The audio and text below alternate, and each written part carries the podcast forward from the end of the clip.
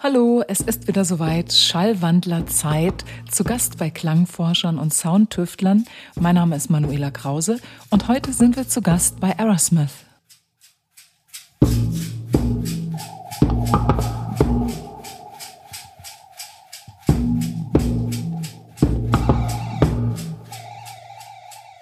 Erik Wiegand ist eine Ausnahmeerscheinung in der elektronischen Musikszene und vermutlich eine der technisch versiertesten. Seit Mitte der 90er Jahre produziert und veröffentlicht er Clubmusik im weitesten Sinne. Entweder zusammen mit Berghain-Resident Fiedel als MMM oder mit Frank Timm im wahnwitzigen Duo Smith Hack. Auch mit Mr. Euso und Maus on Mars hat Erik schon zusammengearbeitet. Der Clubhit Donner von 1997 wurde die erste Hymne der legendären Optimo-Partys im Subclub in Glasgow und auch in Sven Feths Homebase Omen war Donner ein Klassiker. Unter seinem Pseudonym Aerosmith erschafft der ruhige Berliner Produzent ausschließlich Musik mit von ihm selbst erfundenen und gebauten digitalen Synthesizern. Das Bauen und Optimieren eines Instruments während der Entwicklung eines Musikstücks macht einen wichtigen Teil seiner musikalischen Herangehensweise aus und ist wesentlicher Bestandteil seiner persönlichen Art des Musizierens. Auch sein aktuelles Album Superlative Fatigue, was im letzten Herbst erschienen ist, ist so entstanden. Es ist das dritte Soloalbum von Aerosmith. In einem alten Fabrikgebäude in Neukölln zwischen verstaubten analogen Synthesizern und alten DAT-Bändern verrät Erik uns, warum er fast sechs Jahre an diesem Album gearbeitet hat und natürlich noch einiges mehr.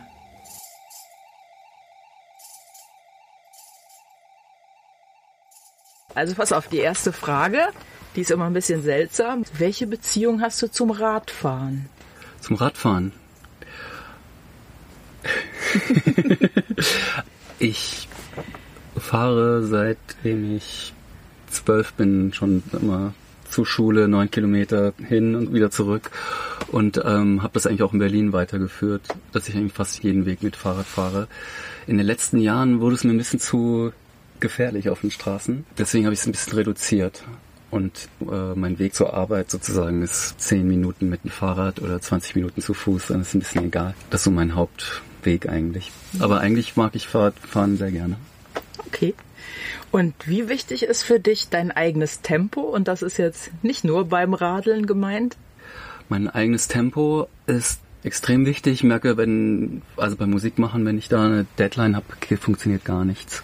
Ich habe mir früher manchmal so gedacht, okay, ich muss ein bisschen schneller arbeiten, ich muss in zwei Monaten fertig sein, mache ich schon mal einen Mastering-Termin. Das hat eigentlich nie hingehauen, musste dann den Mastering-Termin wieder absagen, weil dann kriege ich sofort zu viel Druck und dann eine mhm. Gestarre. Bei anderen Projekten, zum Beispiel, als ich den Synthesizer gemacht habe, war das extrem hilfreich. Also ist klar, es ist kreative Arbeit, aber nicht nur. Es gibt technische Aspekte daran und da kann ich mich viel mehr unter Druck setzen. Das ist dann ein positiver Druck. Da kriege ich mehr gebacken. Aber beim Musizieren funktioniert das überhaupt nicht. Also es bremst dich dann eher aus, wenn du das Gefühl hast, bis dahin muss jetzt jetzt Ja, weil sein. ich muss immer die ähm, also das Gefühl der Freiheit beim Musikmachen ist für mich das Allerwichtigste. Und das bedeutet, dass ich in jedem Moment auch dann sage, okay, ich muss das noch machen mit dem Stück. Und das kann dann bedeuten, okay, das ist eine, ein Monat Arbeit oder nee, das Stück fällt mir jetzt gar nicht mehr, das muss jetzt weg. Und dann, oh, habe ich aber gar nicht mehr genug Stücke für eine Veröffentlichung oder sowas, sondern okay, dann dauert es halt, es dauert halt immer so lange, wie es immer dauert was auch nicht immer einfach ist, aber ähm, weil man ja letztendlich was der Welt zeigen möchte und auch mal veröffentlichen möchte, sonst zieht sich das ja ewig hin, was ja bei mir auch gewesen ist, weil die letzte Veröffentlichung war 2004 vor der letzten Platte, also meine Solo-LP und jetzt in 2017 vor ein paar Monaten im November kam die, die letzte, also war eine ordentliche Zeit dazwischen und es ist mir auch nicht bekommen. Also es nagt tierisch an meinem Selbstverständnis und Selbstwert, wenn ich gar nichts hinkriege auf Dauer aber ich habe da auch nicht wirklich eine gute Lösung gefunden und Termindruck hat sich nicht als förderlich erwiesen. Mhm. Ich habe in so einem anderen Interview gelesen, dass für dich das Schwierigste ist, wenn du jetzt alleine arbeitest, dann was abzuschließen. Und dass es halt auch bei dem neuen Album jetzt so ein ziemlicher Kampf war. Und eigentlich die Frage, die ich mir dann gestellt habe, war, worin diese Schwierigkeit bestand? Also was waren so die Hürden oder woran hast du dich gerieben? Hm, ich glaube, also es hat was damit zu tun, dass man, man ist ja immer gut in das, was man die ganze Zeit macht. Mhm. Ja. Und ähm, ich glaube, ich bin sehr gut, äh, zum Beispiel Ideen zu entwickeln für Stücke, was mit der Arbeit zu tun hat, die Instrumente zu entwickeln. Das ist für mich immer dasselbe. Okay, ich baue das Instrument und dann sehe ich die, das Potenzial und denke, oh, da kann man, könnte man die Art von Musik mitmachen. Und wie kann man das weitertreiben? Und dann habe ich immer ganz tolle, ganz viele Pläne ganz viele Optionen und Potenziale, aber ich bin da nicht wirklich gut drin, die dann bis zum Ende dann auch zu realisieren. Da habe ich auch eine Tendenz, dem aus dem Weg zu gehen. Mhm. Ich könnte eins von den vielen Potenzialen nehmen und bis zum Ende realisieren und äh, dass man auch mal was vorspielen kann.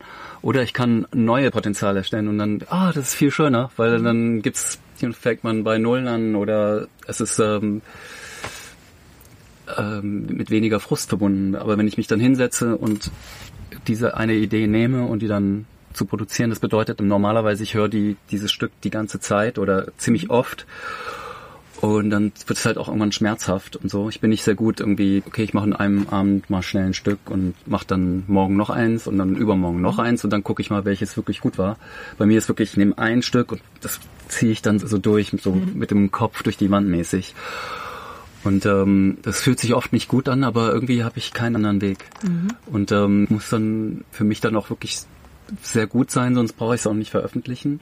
2011 hatte ich die ganzen Skizzen von diesen acht Stücken oder Ideen, aufgeschriebene Ideen hatte ich zu all diesen acht Stücken und ich habe mich dann halt gezwungen, okay, ich arbeite jetzt hauptsächlich an dieser äh, LP und nehme diese acht Stücke und ziehe das jetzt durch und es hat dann halt sechs Jahre gedauert. Das ist ein mhm. bisschen, bisschen irre, aber für mich war das eine Übung, Sachen zu realisieren. Und ich, meine Hoffnung ist, dass ich jetzt auch ein bisschen die Angst davor wieder verloren habe, mhm. weil es ist immer wirklich, es ist eine Angst, dass ich mhm. die, dass ich mich selber frustriere damit und dann auch keinen Bock mehr habe, mich selber nicht mag und so weiter. Mhm. Und ähm, und jetzt habe ich es mit Erfolg einmal durchgezogen. Mhm, und dann, dann, geht man halt beim nächsten Mal viel lockerer an und mhm. dann ist es halt auch nicht alles so schwerwiegend, sag ich mal.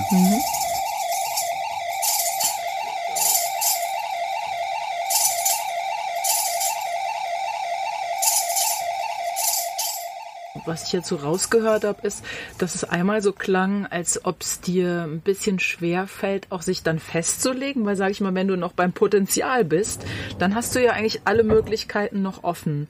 Und wenn du jetzt aber eine Idee verfolgst, dann musst du ja dranbleiben. Also geht es darum, sich festzulegen oder eher, weil es dir dann langweilig wird oder die Angst, dass es deinen Ansprüchen auch nicht gerecht wird? Hm, ja, es ist so, also ich, bei mir ist das Musizieren dann immer so, okay, ich, ich gehe mir mal einen Schritt weiter nach vorne und dann gucke ich mir an, was braucht das Stück jetzt und dann mhm.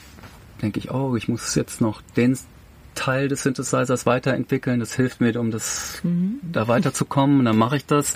Dann sind wieder ein paar Wochen vorbei, obwohl ich dachte, ich brauche drei Tage und dann, ähm, ich glaube, dass das Anstrengende ist dieses, dass es keinen keinen Rahmen gibt. Das ist eigentlich tendenziell mhm. offen. Also es, es gibt kein Ende, es gibt kein, kein, keine Deadline. Ich habe keine Beschränkungen. Okay, ich benutze jetzt nur diese Hardware, den Hardware-Synthesizer, wo ich damit leben muss, was der mir anbietet, mhm. sondern ich habe den Synthesizer, den ich selber gebaut habe, wo ich jedes Detail von weiß und ähm, wo ich immer weiter entwickeln könnte, wenn ich wollte. Mhm. Also es gibt den Rahmen nicht und äh, und du setzt dir selbst auch keinen Rahmen, also ähm, nicht ich so meine, der Rahmen war jetzt Konzept ich benutze oder der Rahmen war bei der Platte okay, ich benutze Razer, mhm. aber das ist wirklich kein wirklich nicht ein großer eine große Beschränkung, weil ich ja sozusagen immer da reingehe. Ist ja eine offene mhm. Reaktor ist ja ein offenes offene Plattform, da kannst du reingehen und weiterentwickeln, entwickeln, entwickeln.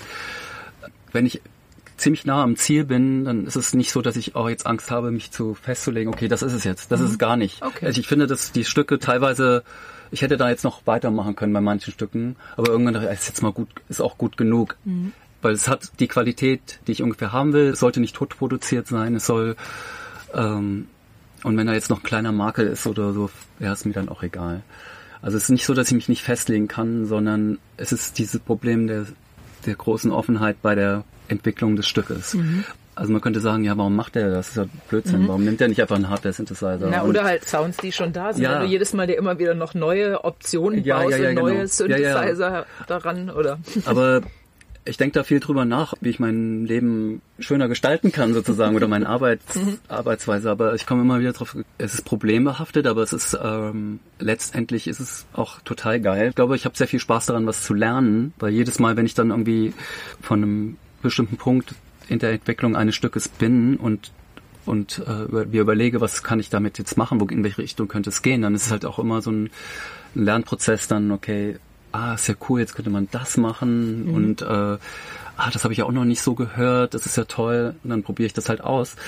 Und das ist halt so der große Vorteil, weil ich jetzt sozusagen in der Position bin, meine eigenen Tools zu, was, zu bauen. Mhm. Und ähm, das macht ja, machen ja auch nicht viele. Also zum Beispiel Robert Henke ist so ein Beispiel, der auch auf beiden Tätigkeitsfeldern, also Musizieren und Technikentwicklung irgendwie mhm. zu tun hat und so. Und meistens entscheiden sich die Leute in eine, eins, eins der beiden. Mhm. Und äh, da gibt es auf jeden Fall, wie gesagt, diese Probleme und diese, aber es ist, hat auch ganz große Vorteile und ich, meine Musik ist sehr stark davon geprägt, dass mhm. ich meine eigenen Tools baue. Es wäre so nicht möglich.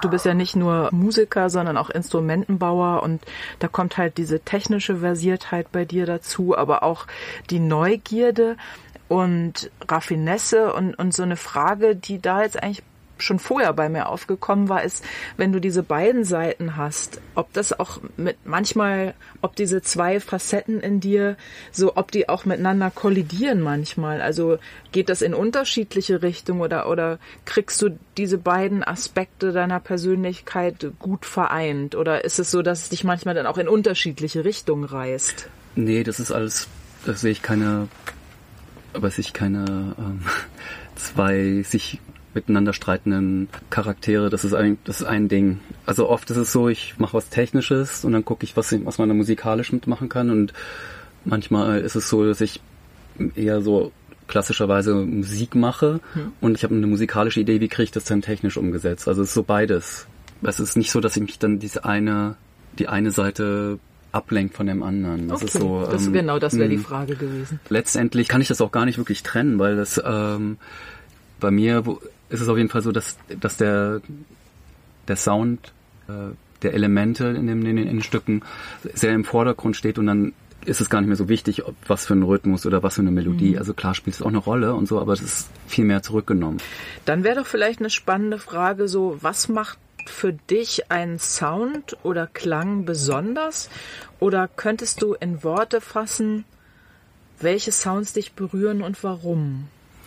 Hm, das kann ich nicht benennen. Das geht so ein bisschen in die Richtung, was gute Musik ausmacht oder so. Und das ist immer, ich finde es immer faszinierend oder ich finde es interessant, wenn Leute versuchen, das in Worte zu fassen. Es geht immer nie immer schief. Mhm. Ich selber versuche auch mal so Antworten dazu zu finden.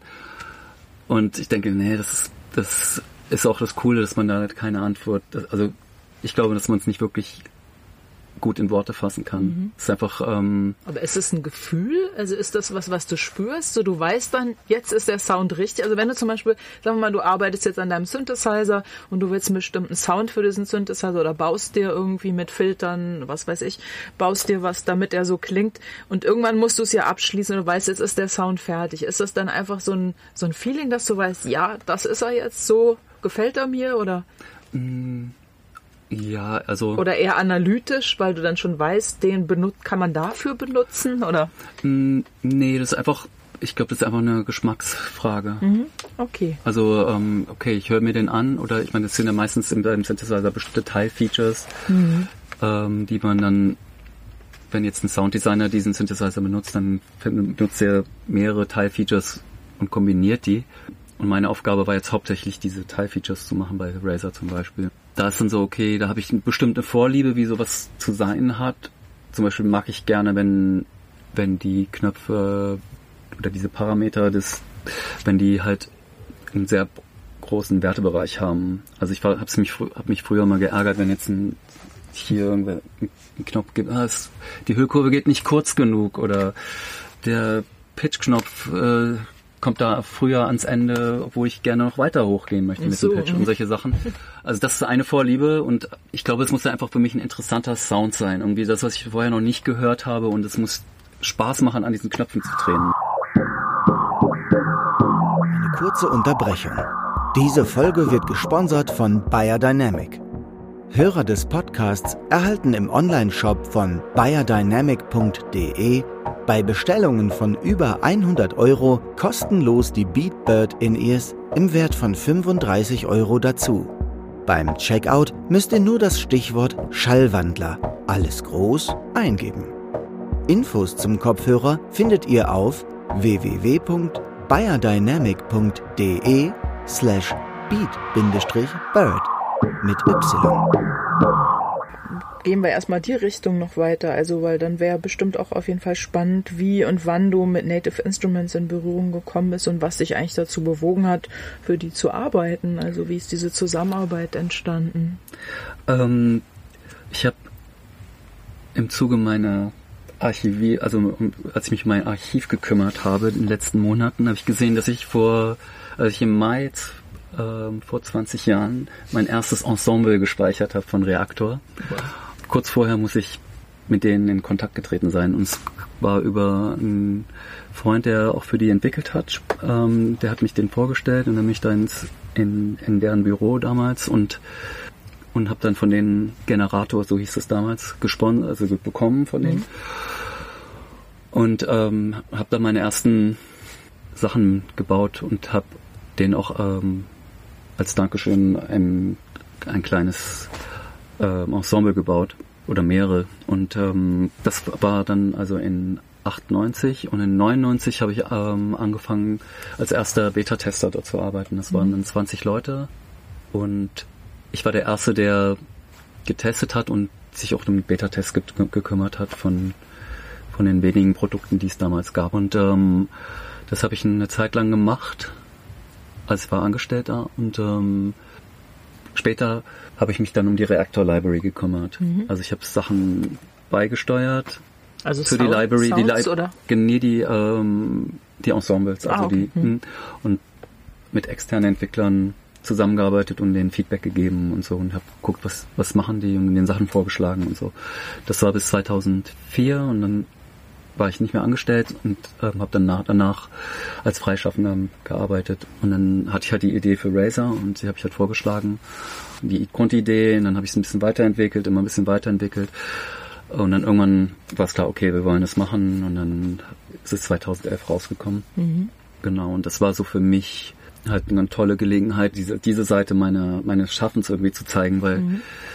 ähm, das war ja, wie gesagt, nicht so häufig dass beim Reaktor irgendein Release gab, wo ich was beigesteuert habe und es war ist auch so ein bisschen untergegangen in der Library. Man hat ein Ding gebaut und es hat, hat vielleicht mehrere Monate Arbeit gekostet. Mhm. Und ähm, dadurch, dass es ja ein eigenes Produkt war, konnte ich ja natürlich viel mehr Arbeit reinstecken und wenn man es so zusammenrechnet, habe ich bestimmt ein, zwei Jahre komplett nur daran gearbeitet. Wow. Und, und ähm, auch viel Herzblut wahrscheinlich. Ja, ja, und es war halt so, okay, ich, ich habe jetzt, weil dadurch, dass es ein so prominentes Release war, war es für mich, okay, jetzt muss ich, kann ich zeigen, was ich drauf habe oder mhm.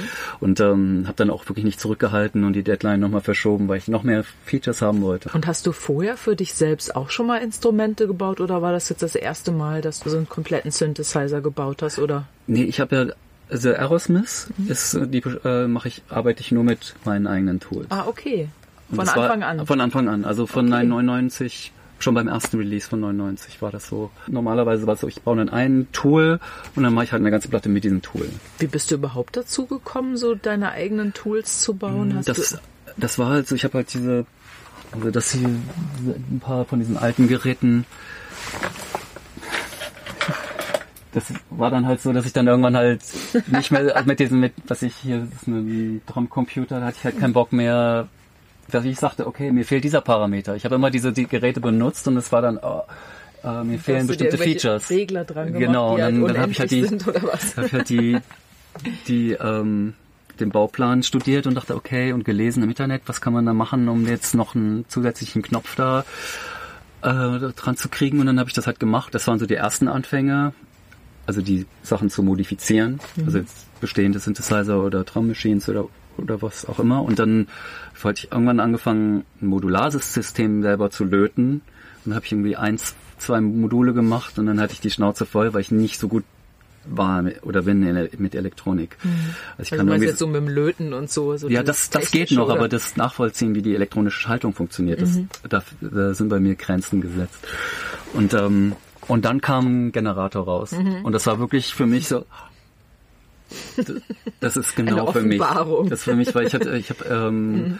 Kommunikationswissenschaften studiert an der TU. Das ist so technisch ausgerichtet mit mhm. Informatik, ähm, Phonetik, bisschen ähm, elektroakustische Musik und so weiter. Also und ich hatte also ein bisschen Programmierhintergrund und dann, dann war das halt für mich genau das Richtige mit Generator, weil es ist wie ein Programmieren, aber es ist halt so grafisch mhm. und man muss nicht auf man muss jetzt nicht irgendwie mit Text irgendwas Abstraktes schreiben, sondern man kann halt relativ leicht lesen, wie dieser Signalfluss da funktioniert mhm. und kann es auch viel leichter debuggen. Also für mich, also für meinen, also also du musst überhaupt keine Codes schreiben, ne? du nee, kannst es alles genau, verschalten einfach. Genau oder? und ähm, und das war so, da war auf einmal das ganze Zeug war dann gestorben. Mhm. Also das ganze analoge Hardwarezeug war für mich. Das steht seitdem hier im Studio ja. verstaubt. und äh, und ähm, das war dann, als ich mich jetzt hier um das Archiv gekümmert habe, äh, konnte ich halt so ein bisschen nachzuvollziehen, was ich die ersten, das erste Jahr so gebaut habe. Und es war halt auch irgendwie auch ziemlich cool. Mhm. Also das erste war war gar nicht für Musik, sondern um mir schöne Bilder auf dem Oszilloskop anzugucken. Und ähm, ja, weil das auch relativ einfach zu machen ist und so. Mhm. Und ähm, aber dann ein Jahr später habe ich schon mein erstes EP oder LP damit gemacht. Also okay. es war schon also für mich ein sehr einschneidendes mhm. Erlebnis, als als Generator rauskam.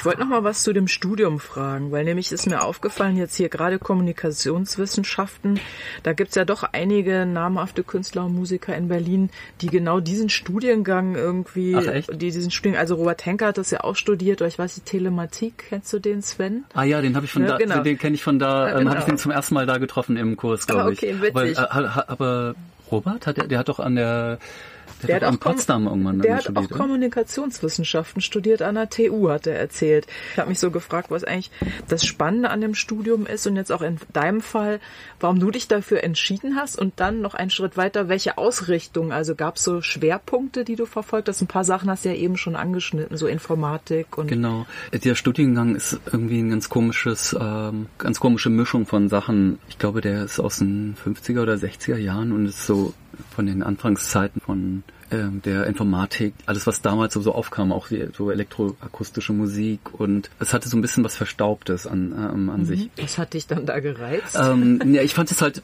erstmal interessant, dass es die, es gab Informatik und es gab schon die Verbindung zu Musik, weil die haben ja ein elektronisches Studio. Mhm so Komponisten von der Kunsthochschule kommen mhm. dahin und machen dann halt irgendwelche elektronischen Stücke. Mhm. Und das, die hatten halt auch ein Archiv, ein kleines, und es war halt so breit aufgefächert irgendwie und ähm, mich hatte das wahrscheinlich angesprochen, weil es diese Verbindung, also es war nicht nur rein technisch, sondern es gab auch gleich die Musik dabei. Also diese Kombination habe ich ja immer noch, ähm, damit habe ich ja immer noch zu tun. Und mhm. ähm, ja, also es gab, wie gesagt, es gab Kybernetik, Echt? Ja. Cool. Also so dann ähm, ich habe, ähm, ich weiß noch, ich habe noch ein Referat gehalten zu neuronalen Netzwerken. Ich habe so ein, auch nicht wirklich ganz genau verstanden. Dann gab es Informatik, dann gab es Elektrotechnik, es gab Phonetik, also wie die mhm. Stimme mhm. entsteht. Es war ein Magisterfach, also es musste kombiniert werden noch mit das mhm. andere. Und das hatte ich halt irgendwann halt Informatik dann dazu zugenommen, mhm. weil es um nochmal einen größeren Schwerpunkt zu haben. Mhm. Das war aber dann an der FU, aber es ist egal. Ich habe es nicht zu Ende gemacht, weil Generator rauskam.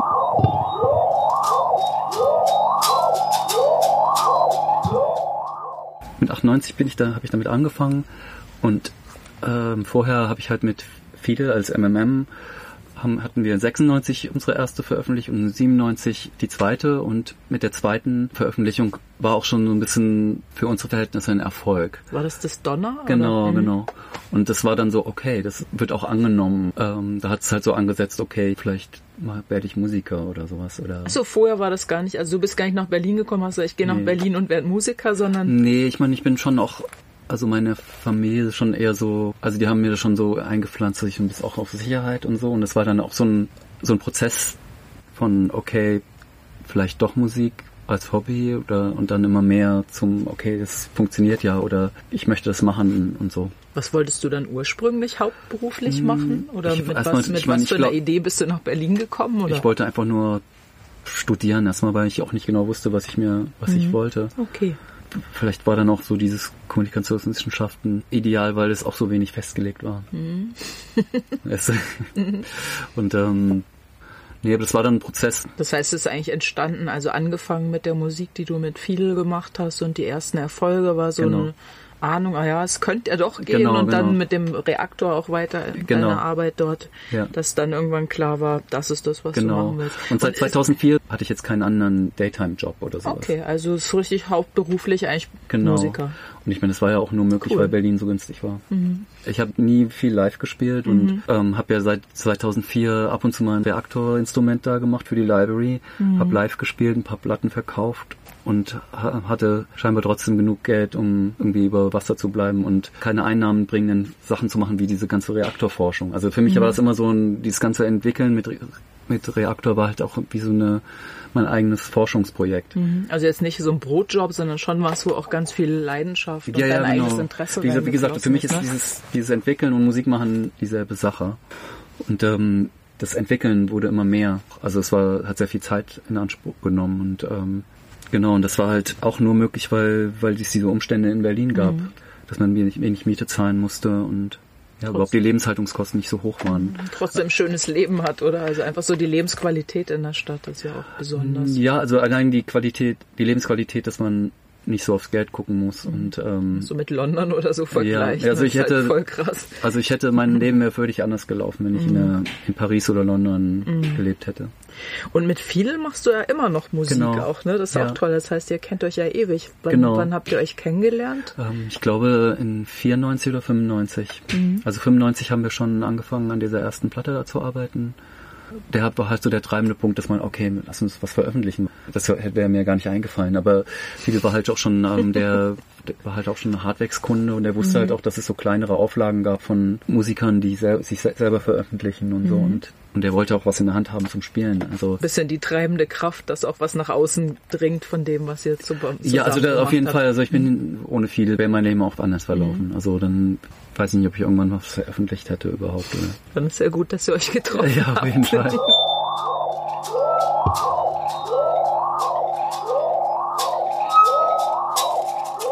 möchte ich noch was anderes fragen, wenn man so mitbekommt, wie deine Arbeitsweise ist. Also, dass du ja auch lange eigentlich ohne Label, ohne Promotion, ohne das Ganze drumherum, also immer sehr viel in Eigenregie gemacht hast. Dann klingt das so, als ob eigentlich Freiheit oder vielleicht auch eher Unabhängigkeit so ein ziemlich wichtiges Thema bei dir ist.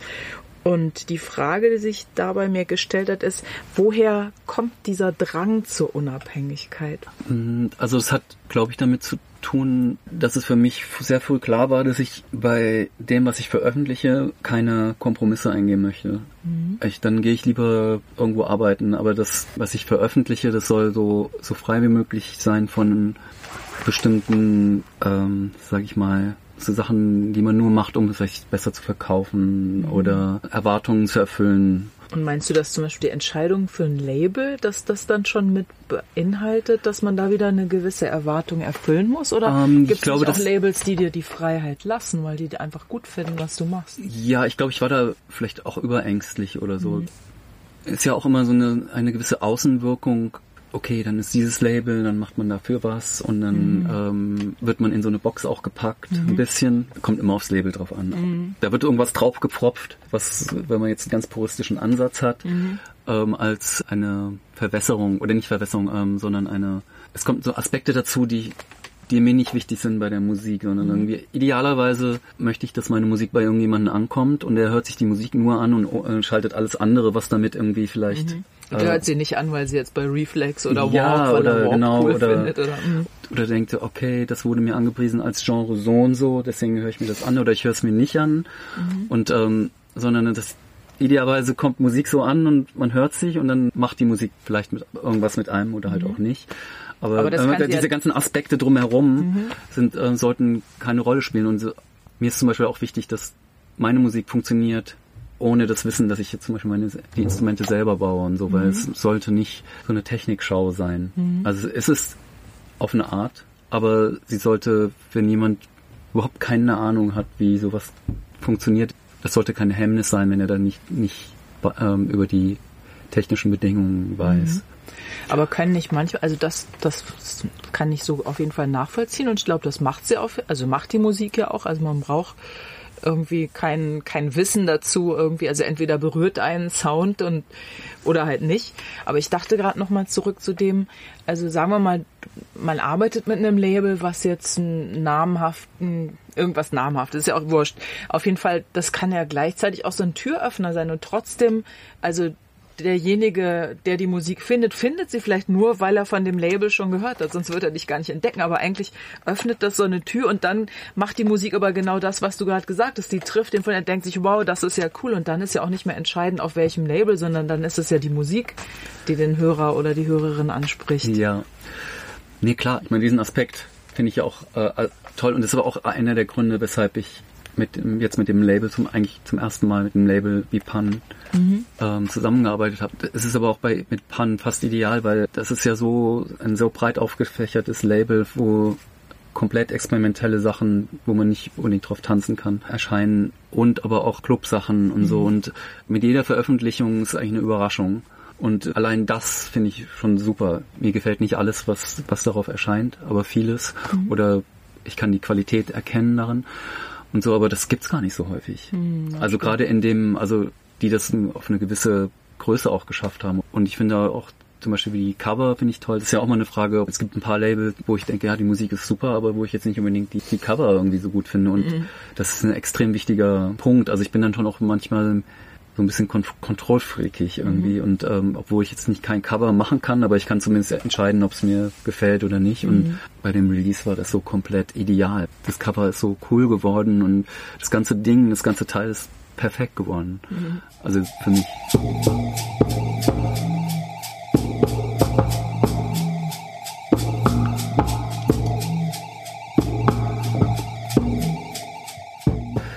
Also die Entscheidung für ein Label war auch entstanden, weil die Zusammenarbeit mit Native so sehr gut verlaufen ist, weil mhm. normalerweise mein erster Impuls, wenn ich ein Instrument baue, würde, ja, dann bringe ich das selber raus, weil dann kann ich das alles selber entscheiden, bla bla bla. Und ähm, aber dann dachte ich, nee, ich mach das jetzt mal mit, mit Native, also bei dem, für so ein prominentes Release wie, mhm.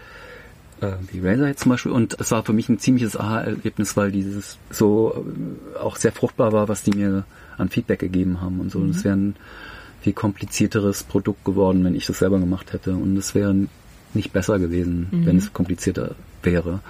Ja, und die Vertriebswege sind auch alles. Du erreichst ja, ja ein viel größeres Jetzt Publikum. Mal, ne? Genau, genau. Also äh, das hat natürlich mhm. auch eine Rolle gespielt, also eine ganz große Rolle, aber ich fand es halt auch einfach total toll, wie die Zusammenarbeit war und auch wie das Ding dann aussah. Das war von Anfang an, die ganzen Entwürfe waren alle top. Da hatte ich keine Bedenken, dass das geil wird. Ich meine, es ist nicht zu vergleichen, eine Firma wie Native Instrument und Pan, aber dieses, diese Zusammenarbeit mit einer Struktur, die dann auch einfach so Sachen dann machen, die, wo ich gar keinen Bock habe, jetzt zum Beispiel, ich habe jetzt nicht mehr so Bock, selber meine Platten pressen zu lassen. Da kann ja auch so viel schief gehen oder jetzt ein Cover zu machen und Bildes der das Label betreibt, ist auch Grafiker mhm. und hat extrem gute Kontakte auch zu Künstlern, ähm, um zum Beispiel zu sagen, okay, das passt jetzt zu dem, das kommt, fragen wir den, ob er noch, ob der mhm. das Cover machen kann und so. Cool. Und das wäre nicht so geil geworden, wenn ich es alleine gemacht hätte. Mhm. Oder wenn das ein Label macht, dann erreicht man mehr, mehr Leute mhm. noch und äh, was du auch schon angesprochen hattest. Und es ist einfach ein größeres Release dadurch. Mhm. Ja, und das eigentlich, sage ich mal, je mehr Professionalisten oder Leute, die was professionell machen, zusammenkommen. Und wenn jeder seinen Bereich gut macht, dann muss das Ganze ja dann noch besser sein als die Summe der Einzelteile. Ja. Also es macht ja auch Sinn. Andererseits, wenn man nochmal zurückschaut, ist ja natürlich auch jetzt eine ganz andere Zeit. Also was weiß ich, als du angefangen hast, mit viel Musik zu machen zum Beispiel, da war überall dieser DIY-Spirit und das irgendwie gehörte das ja fast auch dazu, dass jeder einfach seine Sachen selber gemacht hat und ihr habt ja trotzdem die Platten auch verkauft. Ich ja. meine, die liefen in den Clubs und. Genau, genau. Ich meine, ich glaube, es gibt heute auch noch ziemlich viele kleine Labels, die auch einen ähnlichen Spirit haben, aber es ist halt einfach viel problematischer damit, irgendwie seine, seine Brötchen zu verdienen. Mhm. Als wir angefangen haben, waren noch Vinylzeiten, also wo, mhm. ähm, wo viel mehr Leute mit Vinyl, Vinyl aufgelegt haben und da konnte man, wenn man das selber rausgebracht hat und durch Hardbacks vertrieben wurde, konnte man auch okay Geld verdienen, Ah, allein durch den. Release. Und das Mhm. ist heute einfach nicht mehr so. Ja, das stimmt. Weil auch nicht mehr so viele Leute einfach Platten kaufen. Ne? Die legen ja alle digital auf. Ja, und oder ich meine, wenn die alle ihre Files kaufen würden, dann wäre es vielleicht auch nochmal ein anderes. Aber früher haben ja auch nicht nur DJs Vinyl gekauft, auch Mhm, einfach genau. Leute, die irgendwie sich zu Hause anhören wollten.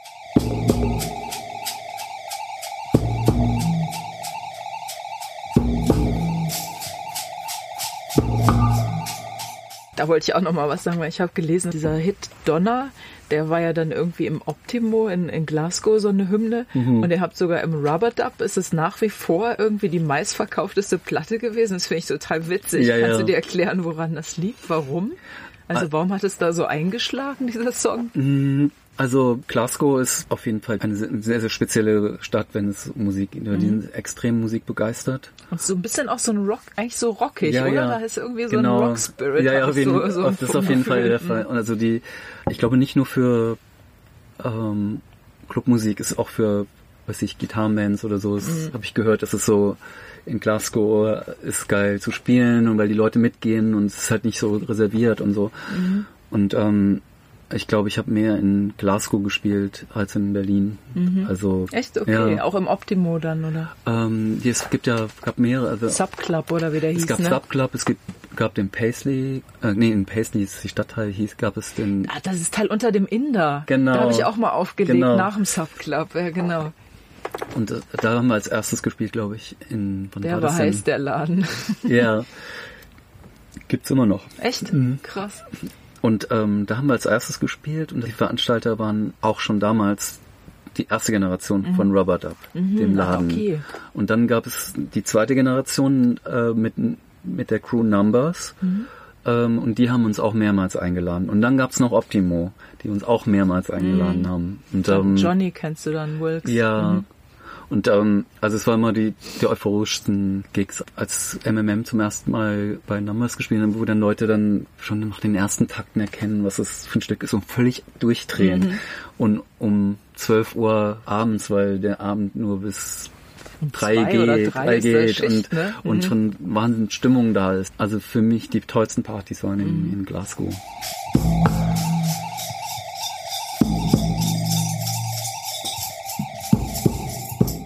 Hardbacks haben ja so die Sachen vertrieben, aber die hatten dann auch also viel Kontakt mit, was ich mit Boomcat wurde beliefert oder aber auch Rubber Dub und so. Und dann Ja oft so, dass dann nur ein, eine Institution wie Rubber Dub oder so den extrem wichtig sind, um die das zu, zu verbreiten. Und Na klar, und wenn die Leute den Song aus dem Club kennen und da eine gute Zeit haben, dann sind es ja nicht nur die DJs, die die Platte kaufen, sondern wahrscheinlich auch die Fans Ja, oder ja, so. genau, ne? genau. Ich fand in Glasgow in dem Subclub, das war so ein Erlebnis, weil irgendwie in Berlin kennt man ja eigentlich immer so Party bis zum Ende oder zwei, drei Tage durch. Irgendwie in den 90ern war ja auch Mhm. Genau. ganz normal.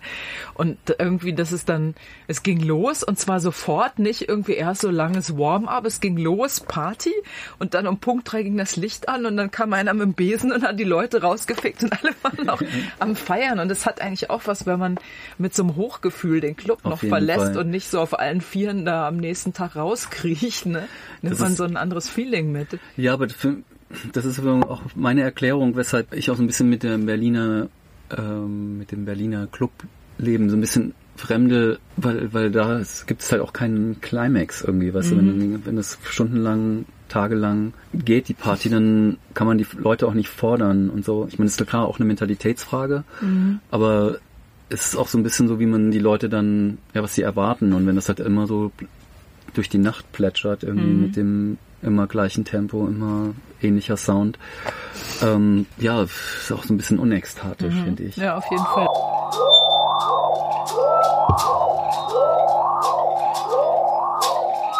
Lass uns noch mal ein bisschen über deinen Background und Werdegang sprechen. Du bist ja in Kassel aufgewachsen.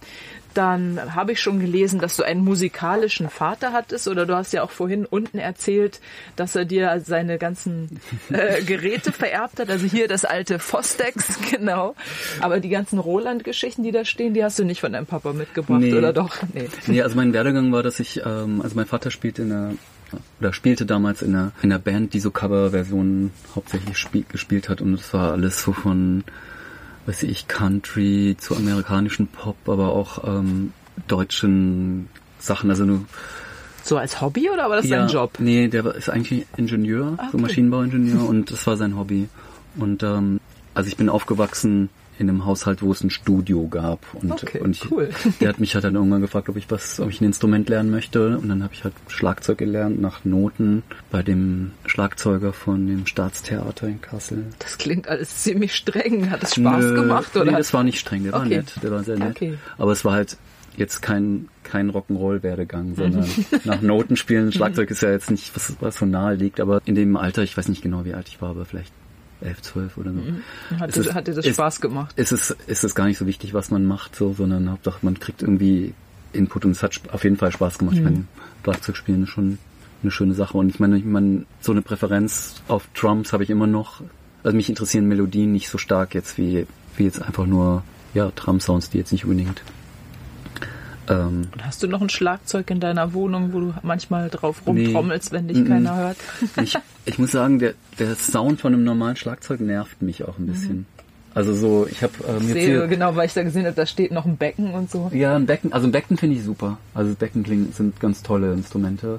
Klar, es gibt schön klingende äh, Schlagzeuge, aber irgendwie fand ich es halt auch immer ein bisschen limitierend, so ein bisschen wie, wie das hier. irgendwie zum Beispiel fand ich es halt immer ein bisschen doof, dass die immer gleich gestimmt sind. Die so schön eigentlich so so gleitende Tonhöhen zu haben, so wie bei einer Talking Drum. Ähm, und ähm, ja, also ich habe Schlagzeugunterricht gehabt, dann habe ich halt auch in so Bands gespielt, ähm, in so Gitarrenbands mit Freunden, die ja dann Gitarre gespielt haben und gesungen haben und so. Und dann habe ich halt auch irgendwann angefangen, in dem Studio von meinem Papa so elektronische Sachen zu machen. An seinen Keyboards oder? Keyboards und äh, der hat halt, der hatte auch so sowas wie Tonbandgeräte und so. Und das war halt auch schon auch cool, dass ich da den Zugang hatte. Und dann bin ich halt 91 nach Berlin gezogen und dann habe ich halt mein eigenes Studio aufgebaut mit Atari und habe auf DATS aufgenommen. Den Atari hast du noch aus Kassel mitgebracht oder hast du die hier Mm, eingekauft? Ich glaube, das habe ich halt dann alles hier gekauft.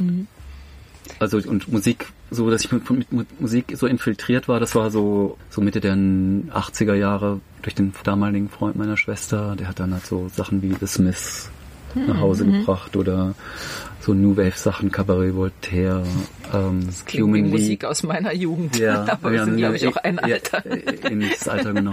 Und ähm, das war dann, oh, dann habe ich halt angefangen, Platten zu kaufen und dann, weiß ich, gab es ja auch so die ersten Hauswellen, ähm, Und war Musik Acid House, Acid House in Kassel, Partys. Und, Echt? Okay. Ja, und ähm, gab einen GI-Club, also wo die amerikanischen GIs ausgegangen sind, namens The World, wo dann auch, wo ich dann, ich habe dann auch so Ende der 80er die so die damalige Hip-Hop-Sachen und so fand ich halt auch ganz toll, so Boogie Down Productions und Public Enemy, solche Sachen. Und hab Radio gehört, Clubnächte auf HR3 und solche Sachen mit Sven Feth. Und dann bin ich nach Berlin gezogen und Aber wegen der Musik? Also war die Musik so ein, so ein treibender Motor, warum du ausgerechnet nach Berlin gegangen bist? Ich wollte oder? eigentlich nach Hamburg und habe wollte da meinen Zivildienst machen, aber es hat nicht geklappt. Und dann habe ich den Zivildienst in Kassel gemacht und dann bin ich ähm, nach Berlin gezogen, weil meine Schwester gerade ausgezogen ist. Und dann konnte ich halt die Wohnung übernehmen. Aber das war jetzt gar nicht so eine, so ein, oh, ich muss unbedingt nach Berlin, weil es Okay. geil.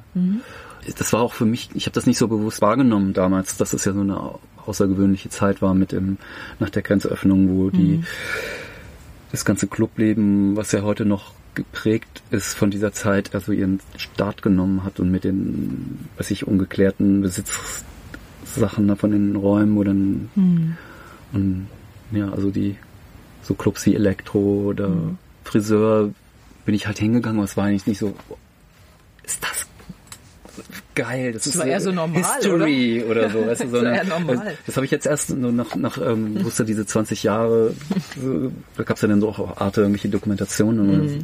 dann ich so, ach du Scheiße, wie sah das da aus? weißt du, so, also es hab, auch zum Beispiel, dass es so raff aussah im Osten, das war mir gar nicht so klar. War halt so, ne? Ja, es war, Also aber ich war einfach, ich war einfach jünger und auch nicht so, ähm, heute betrachtet man das mit einem, einem historischen, ordnet das so ein bisschen historisch ein und so. Mhm. Ich äh, bin jetzt auf jeden Fall sehr glücklich, dass ich damals da gewesen bin. Es hat mich sehr geprägt.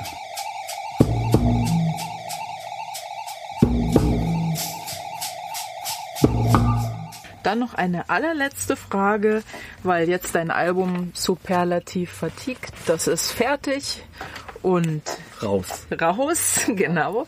Und aber gibt es schon wieder was Neues? Woran gibt es irgendwas, woran du gerade aktuell neu arbeitest? Also jetzt habe ich glücklicherweise viele Live-Gigs zu spielen und Ah, meine Idee ist Mit dem Album auch gehst du ja auf genau Tour. und Mhm. ähm, das möchte ich weiterentwickeln und da möchte ich auch noch mehr neue Stücke hinzufügen, dass ich so Live-Versionen von den Stücken von dem Album spiele und auch neue neue Sachen. ja. Und ähm, ich arbeite mit viel an dem Album und ich kümmere mich um mein Archiv und Ja, okay. lade alte Die ganzen Dats in den Fosdex, um mal zu gucken, was, Was da noch drauf ist, genau. Okay. Darf ich noch eine allerletzte Klar. Frage stellen, weil die kam jetzt noch, als du es gerade gesagt hast, dass du mehr live spielen willst. Wenn du, sag ich mal, ich spiele sehr viel live ja, genau, demnächst. Mm, genau. Also, aber wenn du auftrittst oder du hast gesagt, du möchtest noch mehr live spielen oder neue Nee, Stücke dazu. Ja, ich möchte Ach so, genau, okay. ich mö- möchte neue Ah, Stücke. Es soll so ein, ähm, das ist auch ein An Ansatz, äh, wo ich hoffe, dass ich einfach ein bisschen schneller arbeite, dass ich mehr am Live-Set arbeite und Mhm. dann entstehen daraus Studioversionen, weil dann ist ein, bisschen andere Herangehensweise. Mhm, ist dann auch schon erprobt vor ein bisschen, ne? Ja, so die ja, Stücke und du weißt so ein genau. bisschen, was funktioniert Genau, und und ich, ähm, vielleicht. Und ich möchte irgendwie dahin kommen, dass ich sozusagen das Live-Set nicht nur als Audiospur aufnehme, sondern irgendwie ähm, als komplette Automation. Also so wie, so dass wenn ich jetzt am Knöpfchen drehe, dass es aufgenommen wird und wenn ich Noten dazu spiele, dann wird es aufgenommen, auf, auch, auch aufgenommen und dass ich dann einfach nach dem nach dem Live-Set, okay, das Stück war jetzt cool, und dann Mhm. Kann ich daraus super. einfach ähm, Weiterarbeiten. weiterarbeiten, ein bisschen vielleicht am Mixdown arbeiten, noch eine Spur dazu spielen oder noch ein bisschen Intro, Outro editen, editen und dann war's das und dann verfussel ich mich nicht ganz so beim Produzieren. Mhm. Wie sieht dein Live-Setup aus? Was hast du auf der Bühne, wenn du jetzt auftrittst? Ähm, Das wäre nämlich, äh, das wäre nämlich die Frage gewesen, ja. die ich stellen wollte. Entschuldigung. Nee, ich habe ähm,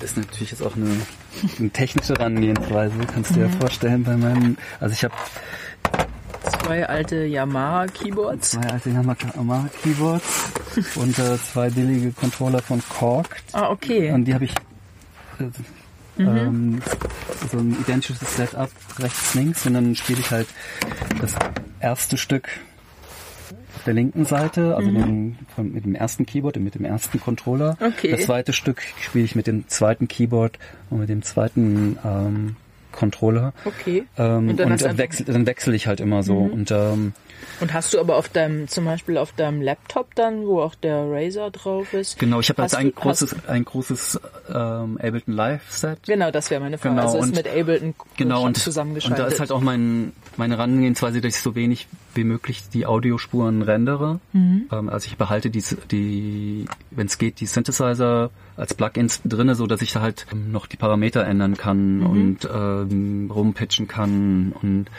äh, weil mit Samples ist ja normalerweise ist man da also schon so festgelegt und man kann nicht mehr so viel verändern. Und ich bin halt so ein Synthes Synthesizer Freak, der dann immer noch gerne den Klang ändern möchte. Es kann also wirklich oft einfache Sachen wie Decay ändern von einem Sound, um damit dann eine Steigerung zu bekommen oder Filter auf und zu. Also wirklich gar nicht weltbewegende Sachen, aber das ist halt so für mich die Möglichkeit, so ein dynamisches Live-Set zu spielen. Und du musst, machst du dir irgendwie Markierungen, dass du genau, weil du hast ja ziemlich viele Knöpfchen, also Keyboard ist noch klar, aber mit den Controllern, mit Fadern und Drehregler, dann gibt's noch Buttons, hast du dann, ist das alles gemappt und du weißt genau, wo was ist? Also das ist so, dass ich, ähm, ich habe das Ableton Live-Set, das sieht man jetzt nicht, Hm, weiß ich, wie es aussieht. Äh, ähm, und, und da musst du dir vorstellen, da sind die ersten X-Spuren ist das eine Stück, sind dann die nächsten X-Spuren sind das zweite und so weiter.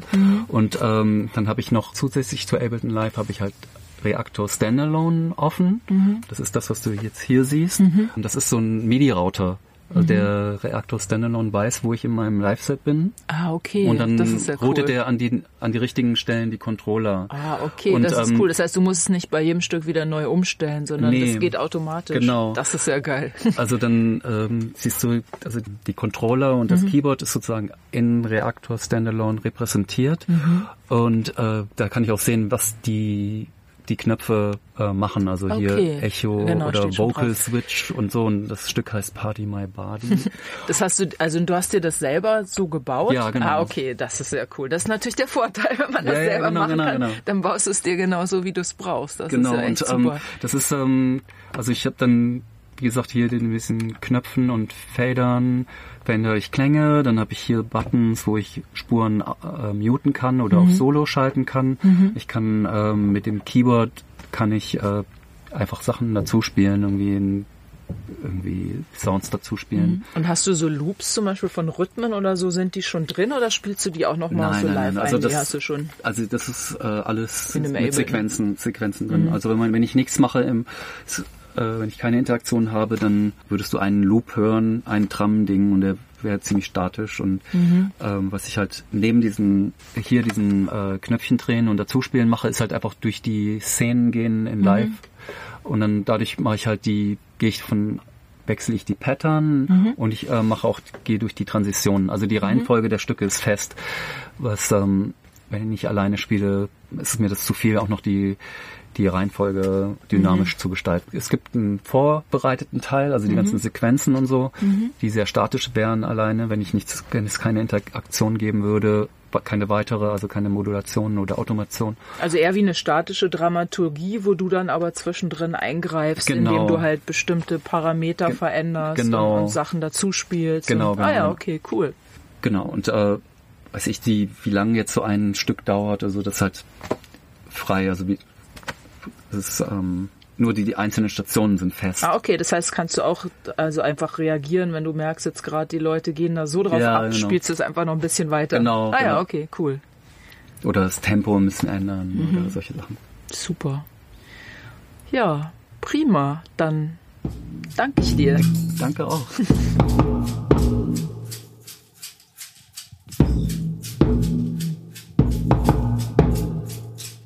Falls ihr jetzt Lust bekommen habt, Aerosmith live zu erleben, seine Konzerttermine postet er immer regelmäßig auf seiner Facebook-Seite und das Album Superlative Fatigue ist auf dem Label Pan erschienen. Schön, dass ihr wieder dabei wart. Mein Name ist Manuela Krause. Bis zum nächsten Mal.